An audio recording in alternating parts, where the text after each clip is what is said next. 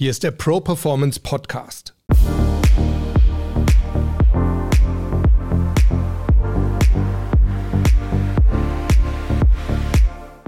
Ich bin Harald Dobmeier und wir reden hier über starke Mindsets, über starke Auftritte und wir sprechen mit starken Persönlichkeiten, die uns ihre Erfolgsgeheimnisse verraten.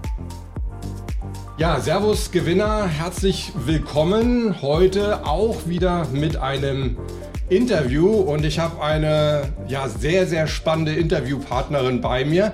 Äh, das ist die Laila Belasri. Laila, du bist Pilotin. Nebenbei kann man fast sagen, äh, bist du noch Vorstandsmitglied der Vereinigung Cockpit. Das ist sozusagen die Pilotengewerkschaft, kann man sagen. Ne? Ja. Und das Tolle ist, was ich noch gar nicht so lange weiß, du bist auch eine Kollegin von mir. Du bist nämlich noch ähm, Mentalcoach. Ja. Super. Also eine super spannende Sache und absolut fast schon überqualifiziert für diesen Podcast. Da freue ich mich sehr drauf, was wir hier rausholen. Ich habe dich mal kennengelernt, da war es wahnsinnig stürmisch. Daran erinnere ich mich noch. Also das war in Frankfurt in der Unterschweinstiege und da flogen die Flieger so über uns hinweg und wackelten wahnsinnig beim Landeanflug und du gucktest so sehnsüchtig aus dem Fenster und meintest, boah, ich wäre jetzt so gerne in der Luft. Das stimmt, daran erinnere ich mich. Also erstmal vorneweg, danke für die Einladung. Ja, und sehr gerne. Äh, klar, an den Moment erinnere ich mich. Und ja, was ist mir damals durch den Kopf gegangen? Ähm, ja, fliegen lernt man äh, im Simulator und im Flugzeug und, und solche Windsituationen passieren nicht täglich und wenn sie passieren, dann können wir üben, sind gefordert und äh, einfach zu wissen, dass man seine Skills abrufen kann und dass es funktioniert, gibt auch uns da vorne ein gutes Gefühl. Deswegen, klar, hätte ich mich auch gefreut, im Flieger zu sitzen Ja. und anzufliegen. Ja. Ja. Ihr habt ja schon eine, eine extreme Verantwortung auch. Also ich, sage mal, für mich haben eigentlich Piloten fast die größte Verantwortung, die man sich überhaupt im Beruf vorstellen kann. Wenn ich jetzt einen, äh, ich sage jetzt mal, den, den CEO eines DAX-Unternehmens sehe, der vielleicht, weiß ich nicht, ein paar zehntausend Mitarbeiter unter sich hat, für die er verantwortlich ist, da frage ich mich immer, naja, was kann schlimmstenfalls passieren? Wenn der jetzt einen doofen Job macht, dann verlieren einige tausend ihren Job. Schrecklich, klar, kein Thema. Aber wenn du jetzt in deinem Job Fehler machst, dann verlieren ein paar hundert Leute ihr Leben. Das ist ja nochmal was ganz anderes. Also Riesenverantwortung. Wie geht man denn damit um? Ist das etwas, was man irgendwie ständig äh, im Hinterkopf hat?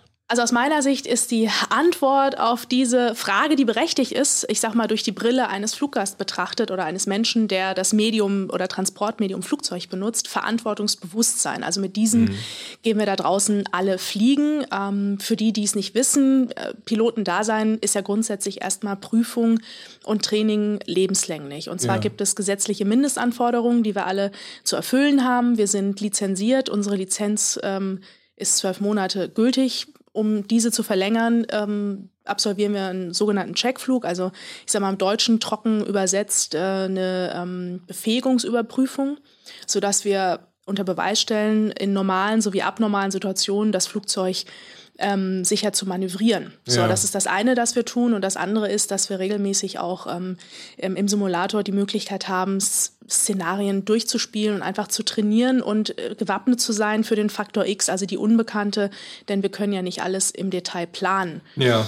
Und mit diesem Bewusstsein, deswegen das Verantwortungsbewusstsein, gehen wir fliegen. Das Ja. heißt, wir wissen um unser Skillset. Dann sitzen wir da vorne nicht alleine. In der Regel äh, bewegen wir uns äh, in den Verkehrsflugzeugen in einem sogenannten Zweimann-Cockpit. Also wir haben die Aufteilung, einer fliegt, der sogenannte Pilot Flying. Der andere überwacht denjenigen, der Pilot Monitoring und gemeinsam in einer Teamwork Ja. ähm, versuchen wir, äh, unseren Flugauftrag sicher und effizient zu erfüllen. Das heißt, wir wissen, dass wir uns aufeinander verlassen können. Unser Anspruch ist, dieses ähm, Zuverlässigkeitsniveau zu gewährleisten. Und deswegen ist das, äh, ich finde, die Verantwortung, also das, das drückt nicht auf unseren oder lastet nicht auf den Schultern. Das Ja. ist selbstverständlich, dass wir das Beste tun, bestmöglichst agieren, um ähm, sicher anzukommen, ob an der Destination oder an einem Ausweichflughafen, das Ja. ist sekundär, aber dass wir der Verantwortung gerecht werden. Ja. Und ich denke, das schwingt mit, das ist aber keine Belastung, das ist, äh, dafür haben wir uns ja committed. Also jeder, der sich entscheidet, ähm, ich sag mal, die Ausbildung zu bestreiten und, und, und dann den Beruf auszuüben, ähm, unterschreibt das ja mit. Also, Mhm. dass er Verantwortung für Mensch, Maschine und natürlich äh, nicht zu vergessen für das eigene Leben Ja. Also ich glaube auch, ähm, das wird wahrscheinlich auch eher kontraproduktiv sein, wenn man dann ständig noch diesen Gedanken äh, im Kopf hat, oh Gott, ja, ich habe da, es könnte passieren im, im, Worst Case, dass ich da irgendwie mhm. 300 Menschenleben auf dem Gewissen habe. Das macht, du, du wirst ja da nicht besser funktionieren deswegen das nicht, was wir tun, wenn ich noch ergänzen darf, wir sind uns auch bewusst, dass wir in einem Hochrisikoumfeld tätig sind. Ja. Die Luftfahrtindustrie als solches, der ein oder andere hat es vielleicht auch schon gelesen und gehört, ist ja eine Hochzuverlässigkeitsorganisation und das Umfeld ist nun mal äh, risikobehaftet. Warum? Ja. Weil wir ganz viele Faktoren haben, wenn wir losfliegen, die wir, die wir nicht alle ähm, vorhersagen können. Ne? Ja. Es kann durchaus mal unerwartet schlechteres Wetter kommen als vorhergesagt. Es können Flüge sein, ähm, auf welchen Fluggäste krank werden. Es können Flugereignisse Ereignisse sein, bei denen Fluggäste sich nicht an unsere Regeln halten. Ja. Also auch da haben wir, ähm, müssen wir Lösungen finden. Es können Systemausfälle sein. Ne? Je, je, je, mehr ich aufliste, desto mehr hört man vielleicht heraus, äh, die Palette ist, das Spektrum ist breit gefächert. Ja. Und unser Job ist es, Antworten auf diese Faktoren zu finden. Also wir nennen sie Threats, Bedrohungen und dann entsprechend zu agieren. Und das, mhm. das trainieren wir, das spielen wir mental durch. Also es spielt natürlich immer die Fragestellung mit im Reiseflug, vor dem Start, im Anflug, was wäre denn wenn? Also ja. wie gehen wir mit Pünktchen, Pünktchen um? Und das fand ich ganz interessant. Das habe ich von dir gelernt, dass ihr eigentlich mit der Einstellung, schon mit so einer Worst-Case-Einstellung irgendwo gerade in, in, in Start und Landung reingeht. Also ihr geht erstmal davon aus, es geht etwas schief und bereitet euch darauf vor und freut euch, wenn es nicht passiert, wie es in 99,9 Prozent der Fälle wahrscheinlich der Fall ist. Ja, also wir gehen, genau, also Worst Case, wenn ich es übersetzen darf, weil es könnte dramatisch in dem einen oder anderen Ohr klingen. Ähm, also einfach davon aus, dass äh, beispielsweise im Startvorgang der Start abgebrochen werden muss. Ne? Ja. Ähm, banales Szenario, ähm, es entscheidet sich ein größeres Tier, ein Reh oder sonst was, ähm, sich über die, die Startbahn zu bewegen. Ähm, und wir haben ja die Möglichkeit, vor einer Geschwindigkeit ähm, X, die wir berechnen für jeden Start, ja. ähm, den Start abzubrechen. Und zwar, das ist ein sicheres Manöver. Wir kommen einfach kontrolliert zum Stillstand. Und für jeden Start, den wir durchführen, ähm, besprechen wir uns und sagen, bis zu welcher Geschwindigkeit können wir das tun. Mhm. Und ja, dann kann man annehmen, wir gehen davon aus, dass es erstmal nicht klappt. Ferner gehen wir auch davon aus, dass wir natürlich im Moment des Startvorgangs, das ist der Moment, in dem unsere Triebwerke gefordert sind, klar, ähm, weil sie eine hohe Leistung liefern, ähm, eventuell eines der Triebwerke ähm, ausfällt oder ja. uns ein Vogel ähm, in eines der, der Triebwerke fliegt. Und ja. auch das lässt sich kontrollieren, äh, indem man den Flieger stabilisiert. So, wenn man sich jetzt seine, vielleicht jeder Fluggast, der zuhört, mal seine letzten Flüge sich anschaut. Wann hat er einen Starterbruch erlebt? Wann hat er einen Triebwerksausfall erlebt? Ich glaube, die Zahl liegt bei den meisten bei null. Also das ist ja. etwas, was extremst äh, so gut wie gar nicht auftritt. Aber mhm. du hast recht, wenn es dann auftritt, wollen wir optimal vorbereitet sein, weil es sind, ich sag mal, zeitkritischere Situationen. Ne? Ich habe ja. nicht ewig Zeit, den Start abzubrechen. Und wenn ich, ich sag mal, in Bodennähe, einfach weil ein Vogel sich heute mal entscheidet, reinzufliegen, nicht Zeit noch nachzudenken, naja gut, was mache ich jetzt? Ne? Also da ist ganz klar, ich muss stabilisieren. Das können wir. Ja. Jetzt könnte man natürlich denken, also äh, viele von euch, von, von unseren Zuschauern und Zuhörern kennen das schon von mir, dass ich immer so warne vor, weg von Strategien und mhm. sage, hey, ihr müsst äh, aufhören, vor etwas, äh, etwas Negativem wegzulaufen, sondern ihr müsst zu etwas Positivem hin. Jetzt könnte man denken, dass da jetzt ein Widerspruch ist zu diesem, ich nenne es jetzt trotzdem einfach mal so Worst-Case-Mindset, ähm, ähm, das ihr drauf hat. Aber ich glaube, das ist nur oberflächlich. Das ist, ist ähm, nicht wirklich der Fall, weil ich glaube, wenn ihr das mal alles gemacht habt, wenn ihr das drauf habt, dann könnt ihr es wahrscheinlich auch umso besser abhaken und könnt euch dann wirklich äh, auch mhm. davon freimachen, von diesen ständigen Gedanken, oh Gott, was ist wenn? Also um in deiner Sprache oder die Sprache jetzt mal zu adaptieren, ja. würde ich sagen, dass wir realistische Optimisten sind. Also natürlich ja. möchten wir in die Luft kommen, natürlich möchten wir unseren Flugauftrag möglichst pünktlich erfüllen. Ja. Und trotzdem wissen wir um die Umstände, das kann alles sein und muss nicht sein. Und ich sag mal, wir haben einen Zugewinn an Sicherheit, wenn wir das ähm, mental vorher durchgehen. Kannst du das denn denn abhaken, wenn du aus dem Cockpit aussteigst? Oder nimmt man so ein, ich nenne es jetzt mal Mindset, nimmt man das auch mit so in, in, sein, in sein privates Leben irgendwo? So dieses, dass man irgendwo immer so ein Sicherheitsnetz braucht und immer irgendwie denkt, was könnte schiefgehen und wie könnte ich mich darauf vorbereiten? Ja, wenn ich äh, rekapituliere, was mein Umfeld gelegentlich feedbackt, ähm, dann bekomme ich gespiegelt, ja, dass wir, ich sag mal, ich die Uniform nicht ganz ablege, also dass okay. viele dieser ähm, Denkstrukturen und Denkmuster auch in das Privatleben ihren Weg finden. Äh, ja. Äh, ich finde es förderlich, in äh, Wenn-Dann-Strukturen zu denken und sich durchaus mal einen guten Plan B zurechtzulegen, ja. ähm, solange das nicht krampfhaft passiert. Also dass man, man natürlich im Hinterkopf hat, äh, was ist wenn? Wir nennen das auch ähm, im Pilotenfachjargon Situationsbewusstsein. Die Amerikaner nennen es Situational Awareness, also mhm. wirklich die Lage zu verstehen, ne? ja. ähm, zu wissen, was passiert im gegenwärtigen Moment und die Fähigkeit haben, nochmal ein Stück zu antizipieren und sich dieses Was wenn äh, zurechtzulegen. Ja. Also ich kenne das von mir tatsächlich auch. Also wenn ihr jetzt mal so das Beispiel Medientraining nehmen, wenn ja. ich irgendwie zum Kunden fahre, vielleicht sogar weiter weg nach München oder Hamburg mhm. oder so, bei mir ist auch alles redundant. Ja. ja. mindestens zwei Kameras, da sind mindestens vier Beleuchtungen und äh, vier Mikros und was weiß ich was. Ja.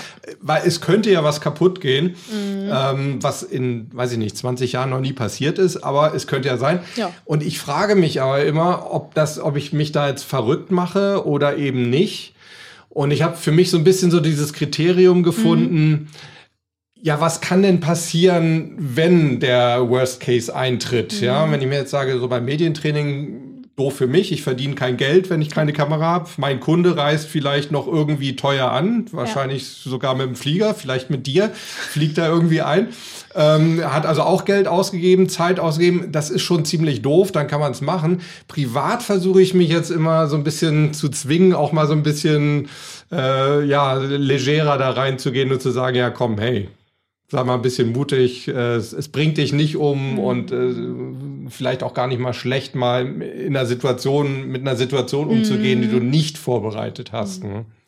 Ja, äh, kaufe ich alles und äh, also Stichwort Pilotendasein, was wir uns erhalten, ist grundsätzlich eine, eine, kognitive Flexibilität. Klingt hochgestochen, meint aber nur, dass wir dieses Wenn-Dann durchspielen, ja. diesen Plan B, wie auch immer man nennt, oder das, ich meine, Fallback-Procedure kann man vielleicht auch sagen, dass wir das haben, vielleicht ja. sogar besprochen haben miteinander, aber trotzdem die Fähigkeit haben, davon abzuweichen, wenn wir feststellen, passt auch nicht. Also ich sag mal, ne, das Puzzlestück passt jetzt nicht auf dieses Szenario, aber wir haben einen Fakt äh, nicht berücksichtigt. Ja. Und ähm, von daher finde ich das gut, das zu haben und sich trotzdem da oben die Freiheit zu lassen und zu wissen, also diese Selbstwirksamkeit zu haben, ja, wenn, wenn halt das nicht passt, ich sag mal, die Schablone, dieses Muster, ja. dann gehe ich anders vor. Okay ihr trainiert ja wahnsinnig viel und ihr habt natürlich diese Möglichkeit, ihr habt diese saumäßig teuren Simulatoren. Kann denn ein, ein Simulator jetzt auch mental das abbilden, was in einer Gefahrensituation in der Luft wäre? Weil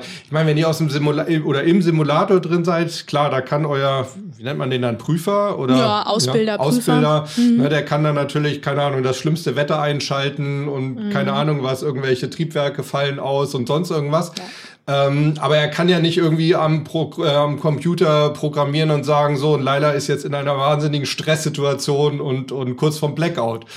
Kann der Simulator wirklich genügend darstellen? Kann er wirklich diese Realität, diesen Ernstfall genügend simulieren?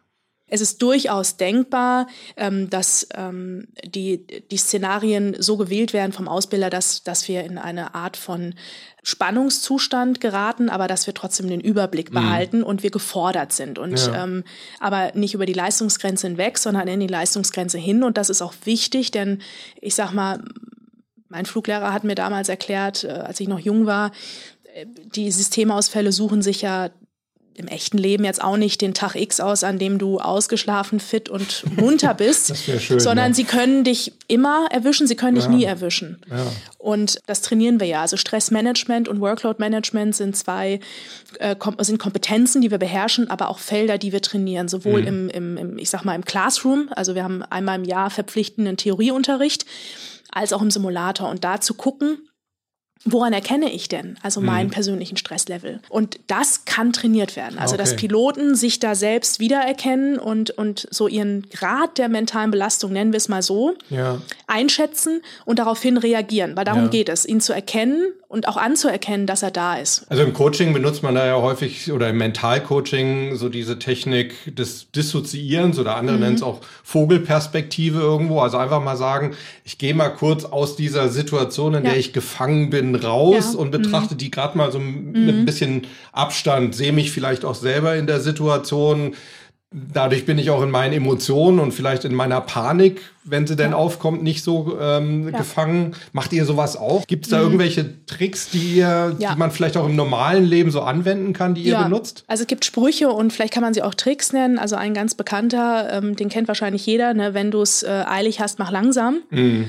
Und wir übersetzen den für uns äh, mit, äh, setz dich erstmal kurz auf die Hände, bevor du aktiv wirst, also agierst, bevor ah, okay. du ich weiß nicht, äh, schaltest, ne? also Systeme ein- und ausschaltest, bevor ja. du in ein Verfahren einsteigst. Also wenn es deine Situation erlaubt und diese Sekunden hat man in der Regel, einen Moment innezuhalten, das heißt nicht nichts zu tun, aber mhm. das heißt, ähm, sich mal kurz abzusprechen, auch mal zu gucken, was macht eigentlich mein Kollege, ne? mhm. geht es dem noch gut, geht es ja. mir gut und dann, okay, was ja. haben wir? Welches Problem? Ist das jetzt bildlich gemeint oder packt ihr da wirklich eure Hände unter den Hintern? Also bisher bildlich, also bildlich. Das ist äh, ja. auf die Hände setzen. Also ähm, quasi zehn, nicht äh, also irgendwie genau, aktionistisch so, da richtig. gleich also, irgendwie alle, alle ja. Hebel drücken, sondern erstmal überlegen, hey, was, was ist eigentlich Sache hier? Ja, also danke, dass du mal darauf hinweist. Also es auf die Hände setzen heißt halt einfach nicht Hand, also nicht, ne, weil wir können ja jeder, ja, der ein Cockpit mal gesehen hat. Gar nicht so schlecht, auch für den Alltag eigentlich gar nicht mal so schlecht finde, mal zu sagen, so komm, jetzt sitzt du mal auf den Händen und das ist vielleicht so ein, mal so, eine, so ein Anker, mhm. vielleicht auch ein kinästhetischer Anker, einfach mal für, hey, komm mal runter mhm. und überleg mal kurz, bevor du handelst. Ne? Ja. ja, die Mediziner, also es gibt ja auch Projekte, da lernen Mediziner aus der Luftfahrt. Ich sag mal, solche Initiativen gibt es ja schon, ja. weil wir beides, also ich sag mal, die Notfall- und Unfallmedizin ist ja auch ein Hochrisikoumfeld.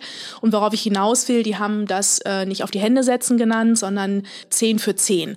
Also man ähm, okay man stellt sich vor, man ist irgendwie am, am Patienten in einem Schockraum und dem geht es nicht gut, ja. ja. Ähm, aber man nimmt sich mal ganz kurz die Zeit, vom Patienten wegzugehen und man investiert zehn Sekunden in diesem Team, das diesen ja. Menschen bearbeitet, um wieder zehn Minuten zu gewinnen. Ah, Bildlich okay. gesprochen. Ja. Also einfach Zeit zu gewinnen und vielleicht dann, also einfach das zu machen, um den Zustand zu verbessern.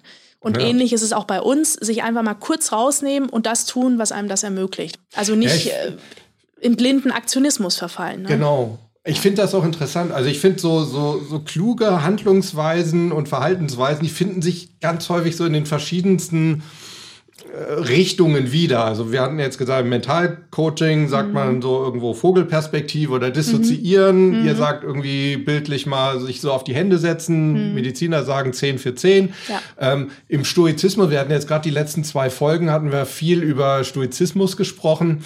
Ähm, und da äh, spielt das auch eine Rolle, zu sagen, einfach bevor man irgendwie in diesen Aktionismus kommt, mhm. einfach mal zurücknehmen, aus der Situation rausgehen mhm. und sich wirklich sagen, ich beherrsche meine Emotionen. Mhm, ja, ja. Das, dafür sind ja die Stoiker bekannt, ne, dass sie sagen, Emotionen sind komplett von der Vernunft beherrschbar. Mhm. Und wenn ich meine Emotionen ausgeschaltet habe, dann kann ich wieder in die Situation reingehen mhm. und vielleicht sagen, vorher einfach mal gar nichts machen, auch gar nicht reagieren. Mhm.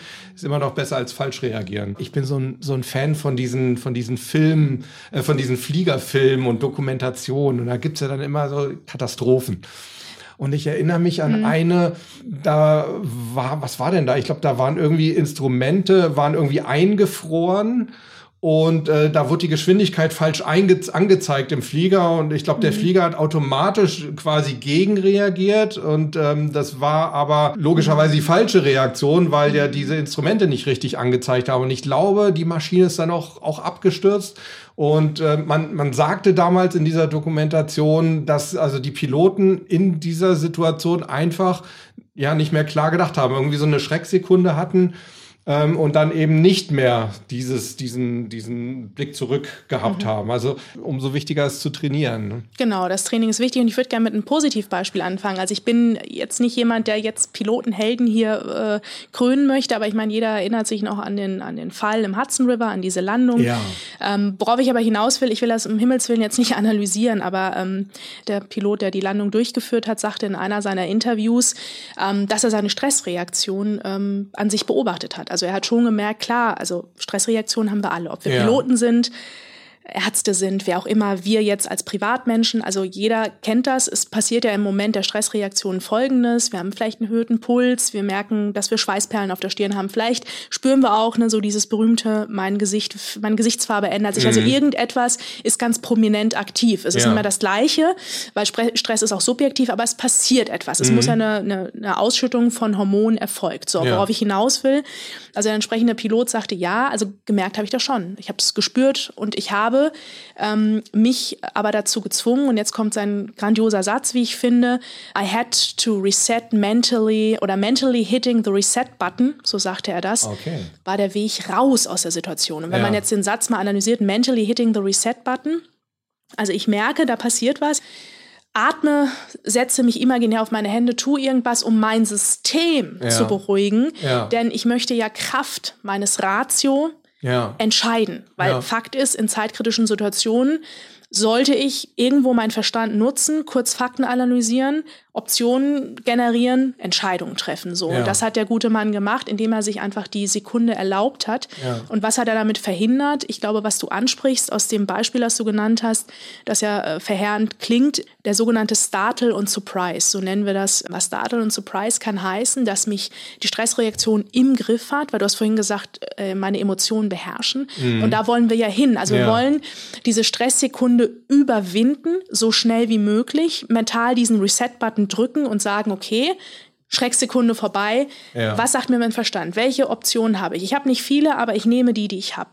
Ah, super spannend. Also ich denke, da kann man schon sehr, sehr viel auch so für den Nicht-Piloten-Alltag irgendwo mitnehmen. Mhm. Sich da einfach mal sagen, einfach mal zurücknehmen und, und sich dafür mal ein paar Sekunden zu gönnen, äh, mhm. äh, kann ja vieles retten, kann eine ganze Situation retten. Und was halt mein Input ist, ist auf der einen Seite, ich meine, das, was ich trainieren kann, Verfahren trainieren kann, meine Kommunikation im Cockpit, weil nochmals, in der Regel sind wir nicht allein. Das heißt, wir können ja Beobachtungen, Gedanken, Bedenken, was auch immer uns ne, in den Kopf schießt, können wir ja kommunizieren. Ja. Bloß jeder hat sich vielleicht mal in einer Stresssituation oder vielleicht beobachtet und realisiert jetzt, wie, wie kommunizieren kommunizieren Menschen in extremen Stresssituationen nicht unbedingt klar und präzise. Mhm. Und auch das kann man trainieren, dass man genau kompakt Informationen an den Mann, an die Frau adressiert. Ja.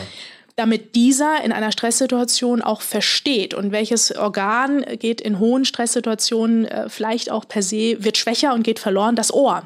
Okay, also ja. unser Hörorgan kann durchaus in solchen Situationen mal extrem filtern. Mhm. Und um diese Filter sind wir uns ja auch bewusst. Das heißt, wir sind uns unserer unser, unserer Wahrnehmungsfähigkeit, die eingeschränkt sein kann in Stresssituationen, bewusst. Und deswegen ist es immer gut, durch Training, durch Standardverfahren, die wir haben, ähm, so trainiert zu sein, dass in diesem Fall selbst diese Einschränkung, die jeder Mensch hat, ähm, nicht gravierend wird für ja. uns, sondern dass wir sagen, ja gut, okay, ich kommuniziere klar, ich hole mir die Bestätigung, hast du mich verstanden? Ja. Also es klingt jetzt hier vielleicht äh, im, im, im Studio klingt bescheuert. und profan, aber, aber ist so wichtig wahrscheinlich. Hast du ne? verstanden das und das? Oder ja. ähm, siehst du das und das? Oder hörst du das und das? Oder siehst du das ähnlich? Dass man mhm. auch mentale Modelle abgleicht, dass man vielleicht sagt, du, ich nehme gerade Folgendes wahr, wie siehst du das? Dass man den anderen nicht beeinflusst in seiner Wahrnehmung, mit mhm. so einfachen Floskeln ah, okay. ähm, gemeinsam auf den Weg kommt, wenn die Situation eine ist, die man bis dato jetzt nicht so wirklich großartig äh, für möglich gehalten hat. Wir arbeiten, wir kooperieren, wir koordinieren, wir ja. managen Workload,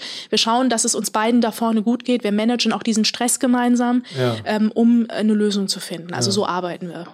Ich finde das spannend, weil das heißt, also ihr trainiert nicht nur die Kommunikation mit euch selber in den Momenten, sondern eben auch mit euren, ja. mit euren Kollegen. Und das Spannende bei diesem, was du angesprochen hast, dass gerade das Gehör ja häufig abschaltet, mhm. ist ja mal ursprünglich von der Natur so eingerichtet worden, weil es eine ganz sinnvolle Sache ist. Und nach dem mhm. Motto, wir verschwenden keine Energie mehr aufs Hören mhm. und äh, schalten quasi dieses Organ ganz raus und die ganze mentale Energie geht eben ins Denken. Aber in solchen Situationen ist es natürlich natürlich wichtig, dass man, dass man alles hört. Und dann ist es, macht das natürlich Sinn, danach zu fragen. Genau. Glaube ich auch eine ganz gute Sache, die man so ins normale ja. Leben mal übernehmen kann. Ne?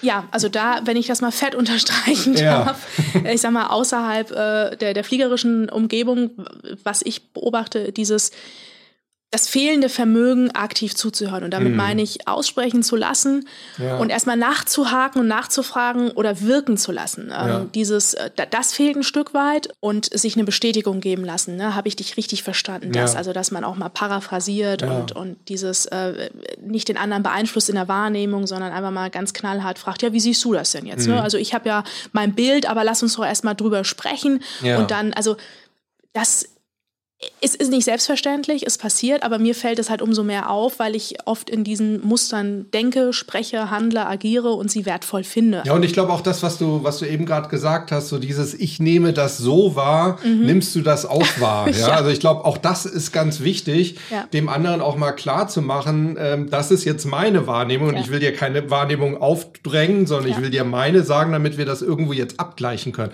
Auch wieder gerade in Stresssituationen, seien es jetzt vielleicht mhm. Konfliktsituationen Situation ja. zum Beispiel. Ja, ne? ja. Für uns gilt ein, ein klares Situationsbewusstsein, das, was du gerade ähm, beschrieben hast, das nennen wir Situationsbewusstsein, dieser Abgleich von Wahrnehmungen.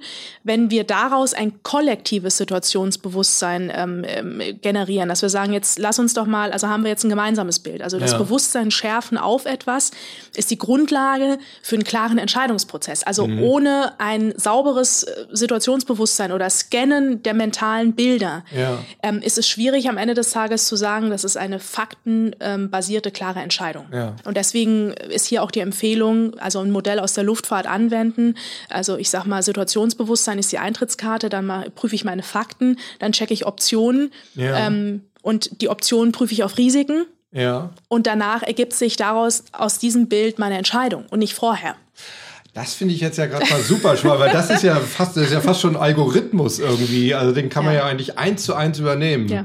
Äh, sag noch mal vom Anfang an. Also, also ihr analysiert die Situation, mhm. das ist das Erste? Genau, also unsere Eintrittskarte ist dieses äh, Sehen, wie sehen wir etwas? Also dass ja. man checkt, hast du an Situation, hast du ein klares Lage, ein Bild der Lage. Ja. Ich glaube auch in Polizisten sprechen, glaube ich, immer von Lage. Also haben wir, genau. wie sehen wir die Lage? Und danach fangen wir dann mit der Faktensammlung an. Okay. Das kann man aufschreiben, das kann man aber auch einfach benennen. Ja. Aber auch hier ähm, kurz, kompakt, verständlich für jedermann. Okay. Also nicht nur für dich selber, sondern so, dass es ja. andere auch ja. verstehen können, wenn du es ihnen sagst. Genau, so, sofern wir jetzt davon sprechen, dass man gemeinsam in einem Team zum ja. Beispiel eine Entscheidung treffen genau. möchte. Ne? Und danach, aufgrund der Faktenlage, welche Optionen ergeben sich? Also im, im, im Flugzeug sind die Optionen nicht großflächig. Also wir, wir können entscheiden, einen Flug weiter durchzuführen, also zum Zielflughafen zu fliegen. Wir können entscheiden, eine Zwischenlandung zu machen. Wir können entscheiden, zum Abflughafen zurückzukehren. Also mhm. ne, das sind so Optionen. Mhm. Und trotzdem sollte jeder dieser Optionen auf ihre Risiken hin und, und auf ihre Vorteile, Benefits kann man auch sagen, bewertet werden. Ja. Und zwar sehr nüchtern. Ne? Was ja. habe ich davon? Und vor allen Dingen, was geht? Was mhm. ist überhaupt möglich? Ne? Im echten Leben sind es vielleicht Ressourcen, die mir fehlen. Unsere Ressource an Bord ist auch gelegentlich der Kerosin in unseren Tanks, der begrenzt uns ja auch. ja, ja, klar, logisch. Und wenn man das dann hat, dann hat man ja wirklich ein, um, also je nachdem, umfassendes Bild. Mhm.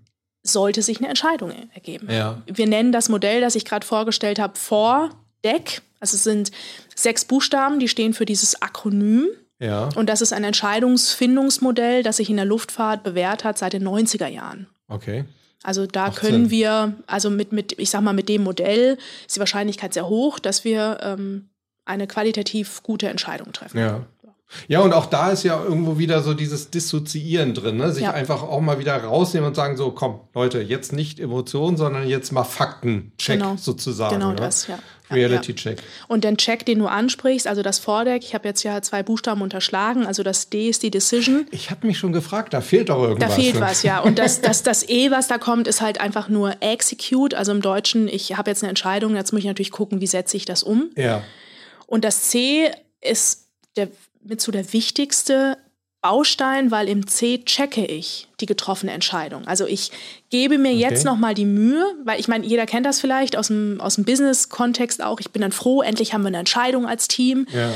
Und jetzt trotzdem geben wir uns die Mühe und machen uns die Mühe zu prüfen, ähm, hat sich die Faktenlage vielleicht in dieser Phase nochmal verändert? Ja. Sind die Fakten gleich geblieben? Ja. Passt diese Entscheidung?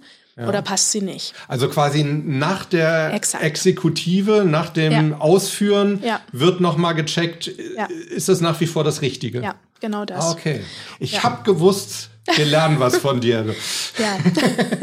Leila, jetzt gab es ja eine relativ äh, schwierige Zeit für euch Piloten so generell, nämlich die, wo ihr gar nicht in die Luft konntet. Mhm einige Monate. Ja. Ne? Mhm. Gab es denn irgendwas, was ihr jetzt in der Zeit, wo ihr am Boden wart, äh, was ihr tun konntet schon mhm. in der. Vorbereitung auf die Zeit, wenn ihr wieder fliegt? Ja, ähm, definitiv. Also was wir grundsätzlich ja auch tun, unabhängig von der Pandemie, unsere Bücher wälzen. Also ich sage immer so schön, ja. ähm, Verfahren ändern sich und wir haben natürlich ähm, abnormale Verfahren und Standardverfahren und die kann man durchgehen. Ähm, was wir, wenn wir die Standardverfahren trainieren, ähm, in der Flugschule haben wir damit schon alle angefangen, das sogenannte Chairflying.